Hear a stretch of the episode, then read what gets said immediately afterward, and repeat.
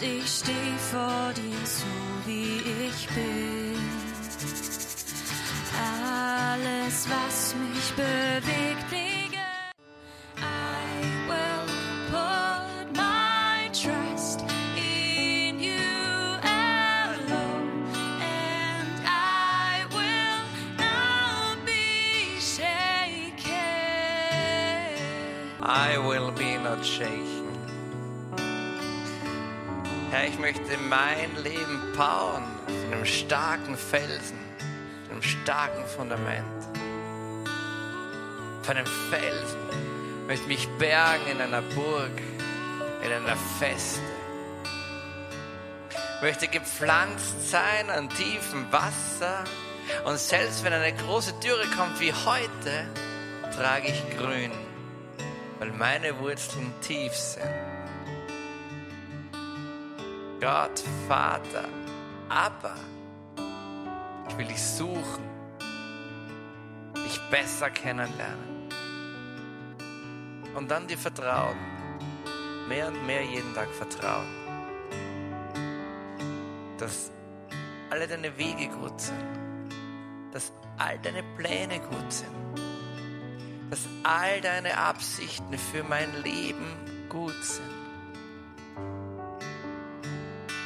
Und dass unnötige Sorge aus meinem Leben verschwinden kann. Das Grundvertrauen wieder wächst. Das ist mein Gebet heute Morgen für mich selber, für alle, die hier sind und alle, die das jemals hören werden. Amen. Amen. Nimm Platz. Jetzt geht's weiter. Bernadette Lang und Game Changer. Drei, wie gesagt, das Ganze kommt aus einem Buch. Hier drüben liegt das Buch. Du kannst, wenn du rausgehst, kannst du dieses Buch auch kaufen, gleich beim Eingang, oder du kannst es bestellen, wenn du das irgendwie hörst über Fernsehen oder Radio, irgendwo www.home-church.tv. Klickst einfach drauf, Game Changer, und wenige Stunden später liegt es schon bei dir und du kannst weiter arbeiten an einer besseren Welt. Und das tun wir jetzt auch hier mit Berna. Los geht's. Dankeschön, lieber Patrick. Der Sommer kommt, das haben wir schon alle bemerkt. Ähm, ich habe festgestellt, es gibt zwei Typen von Menschen. Und zwar die einen, die an der Hotelrezeption wissen wollen, ab wann es Frühstück gibt. Und die anderen, die wissen wollen, bis wann es Frühstück gibt. Das ist Teil 3 von Game Changer. Apropos Game Changer. Ähm, jetzt wir ja so lange in diesen Lockdown-Phasen und so weiter. Wenn wir noch ein bisschen länger drinnen bleiben, können wir Stechmücken ausrotten. Wenn es je etwas gab, das die Menschheit vereint, dann das. Weiß nicht, wer da mitmacht. Wenn etwas für einen bestimmten Zweck erschaffen wurde und es wird dann nicht zweckmäßig verwendet, dann ist es eine Verschwendung. Ein Beispiel, ähm, stell dir vor, ich schenke dir ein neues MacBook. Ja, und du freust dich, weil das ist das neueste Modell und es kann noch einiges. Und dann besuche ich dich einen Monat später und dann sehe ich, dass du dieses MacBook einfach nur als Türstopper verwendest. Ja, dann würde ich mir denken, oh, das ist aber etwas schlecht und nicht zweckmäßig verwendet. Oder stell dir vor, du bist Student und wohnst in einer WG und dann fragt dich ein Kollege, äh, ein WG-Kollege, ja, kann ich mir schnell deine Gitarre ausborgen? Ja, und du sagst, ja, sehr gerne. Und dann hörst du irgendwie komische Laute, so Schläge und dann schaust du mal nach in das Zimmer von deinem WG-Kollegen und dann siehst du, dass er versucht, mit der Gitarre einen Nagel in die Wand zu schlagen, ja. Und du wirst dir denken, oh je, oh das war das letzte Mal, wo ich meine Gitarre diesen ähm, Typen ausgepackt habe. Also eine unzweckmäßige Verwendung, das äh, merken wir, da passt dann irgendetwas nicht. Und das Problem ist, dass wir aber sehr oft Beziehungen unzweckmäßig ähm, verwenden und dass wir andere Menschen sogar verwenden. Ungesunde Beziehungen sind ein Zeichen unserer Zeit und da braucht man nur die Zeitung lesen, ähm, wenn man sowieso schaut, was da alles an Mord und Totschlag drinnen steht und wie Menschen reagieren, weil sie keine Ahnung, Liebeskummer haben oder eifersüchtig oder sonst was sind und dann die wildesten Verbrechen rauskommen, dann merken wir, okay, wir, wir leben in einer Zeit, in der Beziehungen oft einfach nicht gesund gelebt werden, sondern es gibt sehr viele ungesunde Beziehungen und da muss noch nicht gleich ein großes Verbrechen dahinter stecken, sondern sehr oft merken wir das auch in unserem Alltag, dass Beziehungen ähm, uns kaputt machen oder dass wir darunter leiden. Ja, zum Beispiel, es kommt auch viel Unsicherheit oder wenn man selber merkt, okay, ich bin unsicher, ich versuche mich über eine Beziehung zu definieren, ich kann eigentlich nicht alleine existieren, kann nicht ohne den anderen sein oder ich bin instabil in gewissen Dingen oder kann nicht vertrauen, kann das kommen, dass das aus einfach kaputten, desolaten Beziehungen kommt oder dass wir Wunden, Verletzungen tragen von ungesunden Beziehungen aus der Vergangenheit. Und das sind alles Folgen, nicht vertrauen können, instabil sein, Unsicherheit, die Frage nach der Identität, wer bin ich, äh, sind alles Folgen von instabilen oder ungesunden Beziehungen. Und äh, das Problem, das wir sehen, ist, dass wir als Menschen versuchen, unsere körperlichen Bedürfnisse zu stillen, aber dass wir vergessen, dass, dass das auch unser emotionales äh, ähm, unsere emotionale Befindlichkeit beeinflusst und dass wir mehr sind als nur die körperliche Dimension, sondern wir brauchen auch emotionale Dimension und auch eine spirituelle Dimension. Aber das, was wir in unserer Welt bemerken, ist, dass wir für Intimität geschaffen sind und dass wir nicht ohne Intimität leben können. Ja, das ist auch der Grund, ähm, warum die Pornoindustrie extrem nach oben boomt. Eigentlich gibt es nur zwei Möglichkeiten, ähm, das eine ist Liebe zu nehmen, das zweite ist Liebe zu empfangen. Das Problem ist, dass wir wissen, wir brauchen Intimität, wir brauchen Liebe und wir versuchen sie dann sehr oft einfach zu nehmen. Ja, und das sättigt uns nur für kurze Zeit, das ist wie Fast Food, aber reicht nicht aus, um uns wirklich diese Erfüllung zu geben. Wir müssen lernen, Liebe zu empfangen. Das ist das Erste. Und dann kann ich Liebe weitergeben. Ja, also Pornografie reicht nicht aus, um dieses tiefe Bedürfnis nach Liebe und Intimität zu sättigen. Wir brauchen Intimität, aber wir brauchen sie auf eine gesunde Art und Weise. Ja, und wenn man so Ex-Pornostars anschaut oder ja, was die sagen, dann sagen sie zum Beispiel ein Zitat, ich betäubte mich mit Schmerzmittel und Alkohol, um durch die Szenen zu kommen. Oder eine andere, was denken Sie, wie man sich fühlt, wenn man für Geld Sex vor der Kamera hat? Ich war depressiv, ich hasste mich selbst, ich wollte mir das Leben nehmen. Und das sind die Folgen von dem, wenn wir uns ungesund ähm, sättigen mit zum Beispiel Pornografie. Sie machen uns emotional, emotional abhängig, ohne uns zu erfüllen. Und gleichzeitig wissen wir, dass wir Intimität brauchen. Ja? Und Intimität schafft Identität, aber gesund gelebte Intimität. Gesunde Intimität feiert unsere Würde. Sie sieht uns als ganze Person, nicht nur als unseren Körper vielleicht. Das passiert bei der Pornografie nicht. Ja, die Pornografie, sie geht nicht auf die Würde des anderen ein, sondern sie geht auf das, die Stillung eines Bedürfnisses ein und ähm, geht, aber sieht nicht, wer die Person ist, sieht nicht die Schönheit der Seele dieser anderen Person. Und deshalb braucht es so etwas wie gesunde Intimität. Und gesunde Intimität kann man nicht schnell haben. Das ist das Schwierige. Wir leben in einer Welt, in der wir alles quasi instant haben wollen, alles sofort. Aber das funktioniert mit Intimität nicht, sondern Intimität ist etwas, was lange Zeit braucht und was langsam wächst. Und Intimität hat mit Hingabe zu tun. Es ist etwas, wo wir lernen, uns anderen Menschen hinzugeben. Und ich beschäftige mich viel mit dem, was die Zeichen der Zeit sind oder was auch in unserer Generation so Trends sind, Megatrends und so. Und das, was ich sehe, ist, dass wir uns sehr schwer tun, einer Sache uns einer Sache länger zu widmen. Ja, so wir sind überall dabei, machen schnell einen Instagram-Post und promoten alles irgendwie schnell. Aber es ist, es fällt uns als Generation schwer, dass wir sagen, okay, ich bleib dran, ich habe Durchhaltevermögen, ich habe, ich entwickle eine Leidenschaft, die nicht nur ein schnelles Strohfeuer ist, sondern ich, ich investiere etwas in etwas länger und bin bereit, auch einen Preis zu bezahlen. Das fällt uns schwer. Und gleichzeitig glaube ich, ist es etwas, das wirklich eine tatsächliche Erfüllung geben kann und nur geben kann. Also es braucht so ein Momentum von Hingabe und dann auch zu lernen, sich andere Menschen hinzugeben. Nicht nur sagen, okay, ich nehme das, was ich jetzt brauche, was ich, ähm, was mich erfüllen kann, sondern nein, ich lerne auch für andere mitzudenken.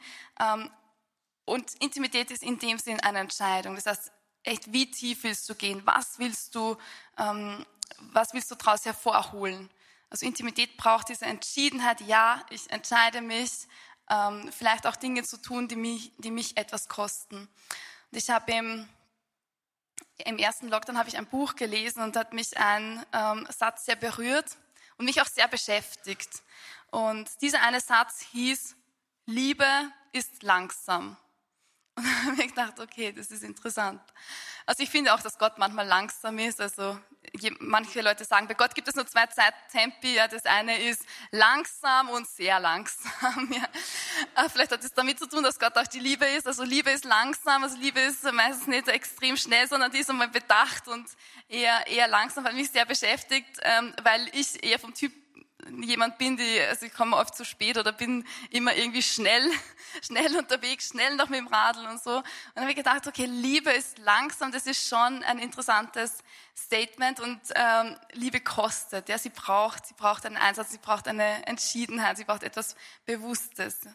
Und nur, nur so kommen wir zu dieser Intimität, die uns wirklich lebendig macht und die uns Sinn gibt und Erfüllung gibt. Und wenn wir uns extrem geliebt fühlen, dann kommen wir zu einem Punkt, wo wir mehr wir selber werden. Ja? Ich weiß nicht, ob du das schon mal erlebt hast, aber es gibt so schöne Beziehungen oder schöne Freundschaften auch, oder auch die Beziehung von, von Mutter zum Beispiel zum Kind oder Vater zum Kind.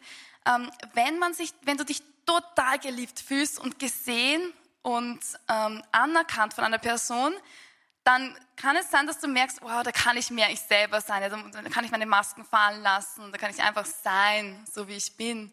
Und das ist, passiert auch natürlich, wenn wir in die Nähe Gottes kommen. Wir können einfach nur sein in seiner Gegenwart und merken, okay, eigentlich werde ich mehr ich selber. Und wenn wir den Namen Gottes anschauen, dann heißt sein Name, ich bin der ich bin. Ja, er ist einfach mal. Ja. Und ich merke bei mir selber, dass ich oft mehr im Tun bin und mit meinen Gedanken irgendwo, aber dieses Einüben einfach in das Sein, Dasein ähm, und und zu merken, okay, ich komme dann in meine tiefere Intimität, in mein Wesen. Ja, das ist gerade meine Übung, die ich gerade versuche. Ähm, funktioniert manchmal besser, manchmal schlechter. Aber Intimität bringt dich mehr zu dem, wer du bist wie Gott dich geschaffen hat, zu deinem tiefsten, innersten Wesen. Und wenn du dich ähm, bedingungslos geliebt fühlst, dann wagst du wahrscheinlich leichter, du selber sein zu dürfen. Und so bietet Intimität den Rahmen, damit du bist, wer du wirst, wer du eigentlich bist. Stell dir vor, du gehst ins Museum und dann siehst du ein wunderschönes Gemälde, ja, Acryl oder Öl, und dann schaust du das an und bestaunst es. Und vielleicht kannst du auch gewisse Motive erkennen und du stehst so vor dem Bild und sinnierst ein bisschen drüber nach, was das alles, was du alles siehst. Und plötzlich kommt ein Mann bei der Tür herein und er kommt zu dir und er stellt sich daneben und dann beginnst du dich mit ihm zu unterhalten und über dieses Bild zu reden und dann ähm, sagt, sagt ja, ja, ich habe eine sehr besondere Beziehung zu diesem Bild, weil ich, ich bin nämlich der Künstler. Ja. Und es ist so, wenn du, wenn du dieses Bild betrachtest, dann wirst du einige Dinge feststellen können, die dir auffallen. Aber wenn du jetzt einen Künstler befragst, dann wird er der, dir sehr viel mehr sagen können über die Farben, über die Auswahl, über die Art und Weise, wie er das gemalt hat. Ja. Und genauso ist es bei Gott. Wenn ähm, wir können uns selber gut kennenlernen, aber wenn wir uns mit Gott drüber unterhalten, Gott, wie hast du mich gemeint? Wie hast du mich gedacht, geschaffen? Warum ticke ich so auf diese Art und Weise? Dann wirst du merken, Gott hat so viel mehr Antworten. Ja, manchmal sehen wir nur die Spitze des Eisbergs von uns selber, aber tief drunter gibt es so viel mehr, was da verborgen ist. Und das heißt, eigentlich sind wir unser ganzes Leben lang damit beschäftigt, uns selber besser kennenzulernen. Es war lustig, weil zu mir ist mal eine Person gekommen, sie hat gesagt, ja, man braucht ungefähr 30 Jahre, um sich selber besser kennenzulernen. Ja, ich glaube, da war ich 28, habe mir gedacht, okay, das merke ich mir, ob ich dann das Gefühl habe, mit 30 kenne ich mich besser. Jetzt bin ich 30. Ja, habe das Gefühl, ich bin doch immer mittendrin, mich selber kennenzulernen. Und wahrscheinlich auch, wenn man jemand fragt, der 50 ist, äh, wird es wahrscheinlich genauso sein, dass wir eigentlich unser ganzes Leben lang damit beschäftigt sind, uns einmal selber auszuloten und uns kennenzulernen. Und erst in der Ewigkeit werden wir sehen, wie, mit welcher Würde Gott uns beschenkt hat und wie ähm, wunderbar er uns geschaffen hat. Ja? Sehr oft sind wir limitiert durch viele Lügen, die uns sagen, ja, du bist eigentlich nichts wert. Aber ähm, die Wahrheit ist, je besser wir Gott kennenlernen, umso mehr merken wir, hey, wir schauen ja aus wie er, wir sind ja sein Abbild und wir, wir ticken so ähnlich wie er. Also das ist so, Gott hat uns nach seinem Bild geschaffen und er kennt dich so viel besser, als du dich selber kennst. Und er will dich zu dem machen, wer du wirklich bist, nämlich ein Sohn und eine Tochter von Gott, dem Allmächtigen. Und insofern schenkt, stiftet Identität auch Autorität. Identität schafft Autorität. Das, beste Beispiel ist der Kühlschrank. Ja, wenn du irgendwo zu Hause bist und du kannst jederzeit zum Kühlschrank gehen und hast so die Autorität, jederzeit alles herauszunehmen, was du willst, dann weiß man, okay, das ist dein, das ist dein Wirkungsbereich so ungefähr, das ist dein Wohnbereich. Ja. Also der Kühlschrank ist, glaube ich, ein signifikantes Zeichen, dass man merkt, da ist man jetzt wirklich auch daheim oder da darf man sich so wirklich daheim fühlen. Ja. Oder jemand gibt dir einen Schlüssel in die Hand, ein Schlüssel steht immer für eine Autorität. Das heißt, du hast die Vollmacht an diesem Ort, ähm, wirklich den, über diesen Ort zu bestimmen, wann zugesperrt wird, das Zugang jederzeit zu diesem Ort. Und Gott, er ist unser Schöpfer und er hat uns diese Autorität auch gegeben. Ja? Er sagt so, lasst uns Menschen machen als unser Abbild uns ähnlich. Ja? Und gleichzeitig sagt er, ähm, ziemlich am Anfang der Schöpfungsgeschichte, die Menschen sollen herrschen über die Tiere des Feldes und die, ähm, die Pflanzen und so weiter. Und wir denken so, okay, herrschen, das ist, klingt ziemlich negativ, ja.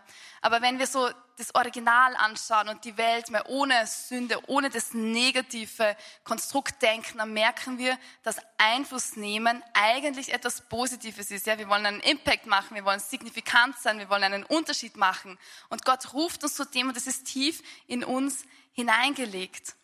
Gott hat uns nach seinem Abbild erschaffen. In Psalm 8,5 heißt es, du hast uns nur wenig geringer gemacht als Gott und hast ihn aus den Menschen mit Herrlichkeit und Ehre gekrönt. Und das ist etwas, was wir entdecken dürfen. Wir haben eine unglaubliche Würde. Das heißt, wir sind ähm, hineingenommen in diese Sohnschaft Gottes. Ja? Das, wir sind wirklich Söhne, sind Töchter Gottes, des Gottes des Universums. Und das bedeutet schon etwas Unglaubliches.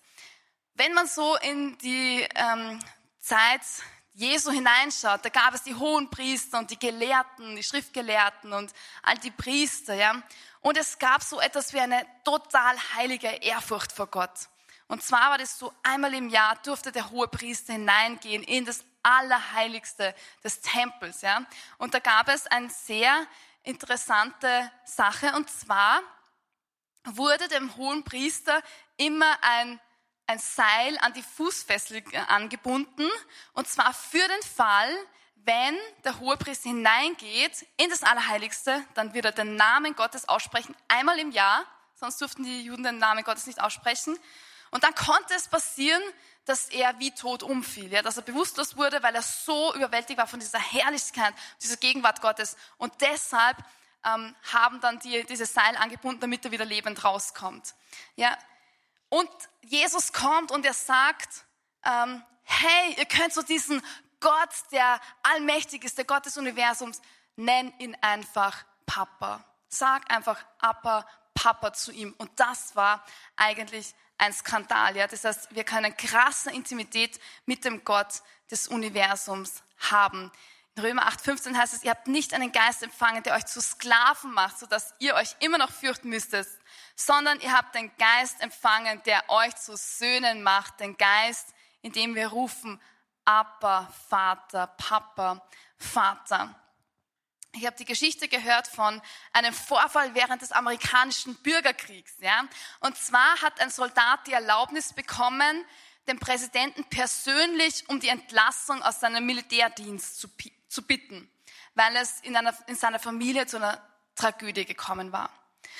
Und dann ist er eben zum Weißen Haus gegangen, um mit dem Präsidenten zu sprechen aber er wurde abgewiesen. Es war alles schwer bewacht und es war sehr schwierig für ihn, irgendwie da reinzukommen. Und er war am Boden zerstört und setzt sich im Park auf eine Parkbank und ähm, plötzlich sieht er, wie ein kleiner Junge vorbeikommt. Ja?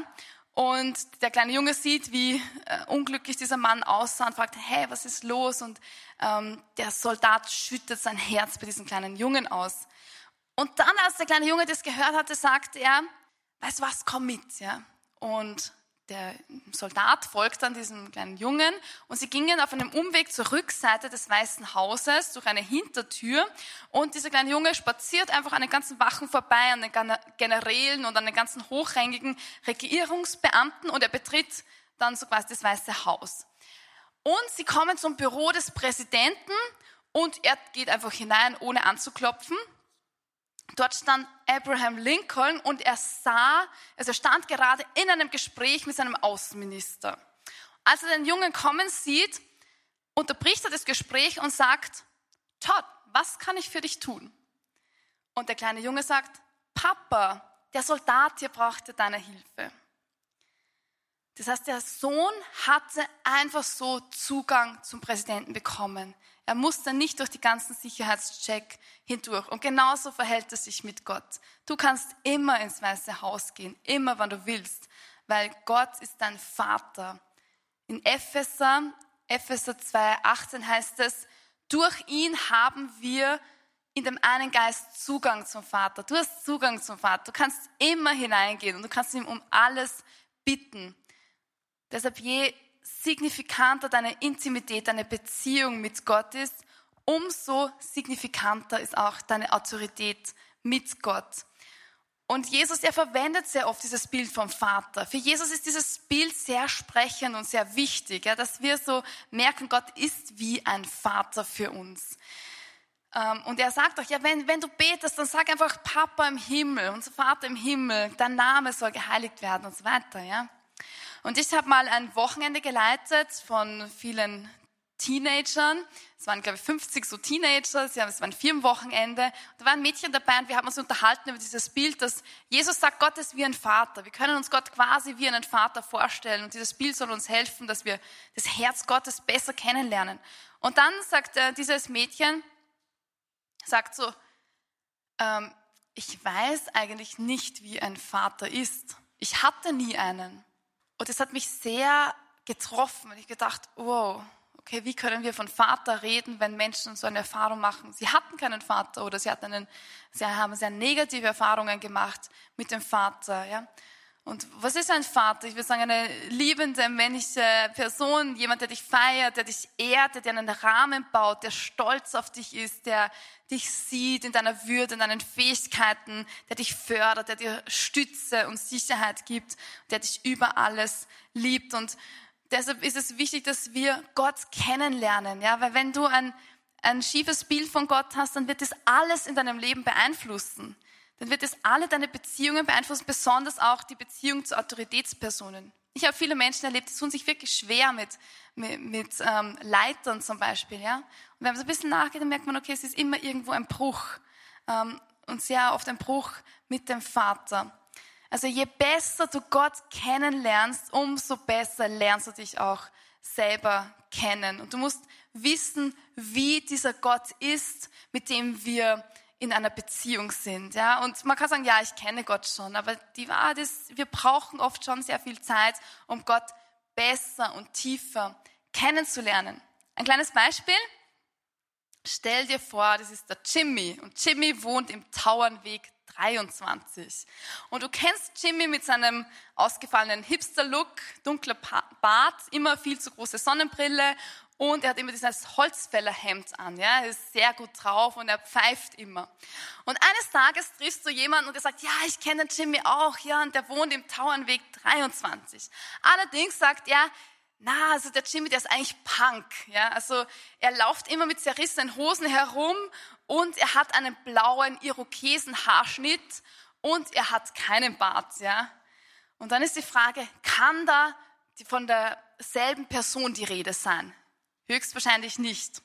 Für sehr viele Menschen geht es genauso, wenn sie von Gott sprechen. Ja, sie sprechen mit zwei unterschiedlichen Beschreibungen, sagen, ja, aber wir meinen schon dieselbe Person. Sie haben unterschiedliche Vorstellungen vor Augen, sind sich aber völlig sicher, dass sie dieselbe Person meinen. Ein Freund von mir hat mal einen Atheisten auf der Straße getroffen und ähm, und dieser Atheist hat gesagt, ich glaube nicht an Gott. Ja, und mein Freund hat gefragt, ja, warum? Er hat gesagt, ja, ein Gott, der äh, so viel Kriege zulässt und so viel Leid und so viel negative Dinge, äh, der nie da ist, der immer nur auf Regeln schaut, der alle bestraft. Also, so, also ich, ich glaube nicht an Gott. Ja. Und dann, was interessant war, dann sagt dieser Freund, sagt so, an diesen Gott glaube ich auch nicht. Und eine Voraussetzung dafür, dass wir eine Beziehung mit jemandem haben, das heißt, eine Person zu kennen. Also wenn ich eine tiefe Beziehung mit einer Person haben will, dann muss ich diese Person kennen. Es ist notwendig, dass ich ähm, Zeit mit ihr verbringe. Ja? Ich kann keine liebende Beziehung mit Gott haben, wenn ich keine Zeit mit ihm verbringe und nichts über ihn weiß und ähm, wenn ich mich nicht mit ihm auch, wenn ich nicht auch Zeit mit ihm habe. Ein kleines Beispiel, stell dir vor, ein junges Paar, das heiratet, es gibt eine wunderschöne Hochzeit, es gibt viele, die kommen, viele Gäste und dann geht es auf die Flitterwochen und sie verbringen wunderschöne Flitterwochen auf den Malediven und es ist wirklich ein absoluter Traum. Ja. Und dann kommen sie nach Hause, sie haben gerade eine neue Wohnung, alles eingerichtet, alles wunderschön. Und dann ähm, sagt die Frau so nach einer Woche, du, Du Schatz, es wäre, wäre es für dich okay, wenn wir vielleicht uns nur jeden zweiten Tag sehen und wenn wir unsere Schlafzimmer getrennt haben, ja, und er ist ein bisschen irritiert und denkt so, ja, okay, okay. Und dann sagt sie, ja, also wird es für dich auch passen, wenn wir uns vielleicht nur zweimal die Woche sehen, so, ja. Er denkt so, ja, okay, sie braucht vielleicht diesen Raum und so. Und dann nach einigen, nach einigen Wochen sagt sie, wäre es auch okay, wenn wir uns eigentlich nur am Sonntag sehen, also ich, zwei Stunden, das wird dann schon reichen, ja. Und er ist total irritiert, ja. Und irgendwann sagt sie, es, du, ich würde jetzt dann wieder zu meinen Eltern nach Hause ziehen, ja. Aber unsere Beziehung ist alles okay, also es passt alles, aber ich würde dann wieder nach Hause ziehen und wir leben wieder getrennt. Und ähm, das Dramatische ist, dass sehr viele Christen die Beziehung mit Gott so denken. Ja, sie sagen, es reicht doch Gott, wenn wir uns zwei Stunden am Sonntag in der Kirche sehen, ist doch alles okay. Aber wir merken, das reicht eigentlich nicht. Ja. Das heißt, es reicht auch nicht, wenn wir nur brave Taufstein-Christen sind, sondern wir sind gerufen, auch kantig und gefährlich zu werden. Es geht um diese Liebesbeziehung mit Gott, aber wir müssen auch wissen, dass wir gerufen sind, einen signifikanten Unterschied zu machen. Wenn du Christ bist, dann bist du kein Zuschauer, ja, sondern du bist auf der Bühne und viele Christen sind auf der Bühne, aber verhalten sich wie Zuschauer. Wir sind gerufen, dass wir auch gefährlich werden, dass wir einen Unterschied machen, dass wir präsent sind, dass wir auch kämpfen, ja, meistens einmal gegen unsere eigenen Gedanken. Gott will, dass wir signifikant sind, dass wir einen Unterschied in der Welt machen.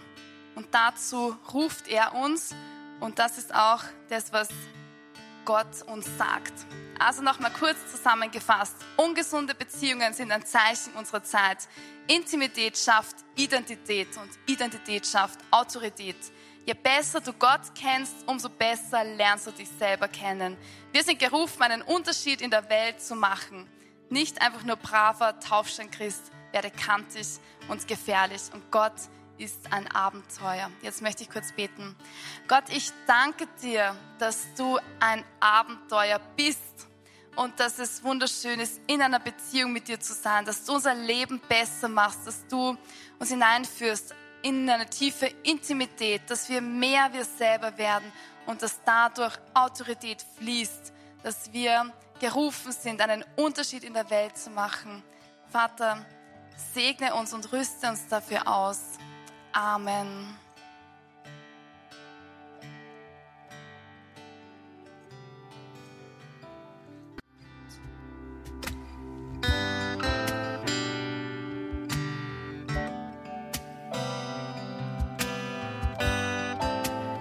Jesus, du warst mit den Jüngern auf hoher See und es kommt dieser Sturm und alle Jünger sind völlig aufgelöst und sie merken, wie du schläfst. Jesus, manchmal kommt ein Sturm auf mich, der Sturm des Alltags und Dinge, die mich überwältigen, vielleicht meine Gesundheit oder eine Krankheit, die hereinbricht, Sorgen um Beziehungen oder um meine Zukunft. Und Jesus, du siehst mich in diesem Sturm auf hoher See und die Wellen schlagen über mich zusammen und dennoch schläfst du. Jesus, ich danke dir, dass du da bist.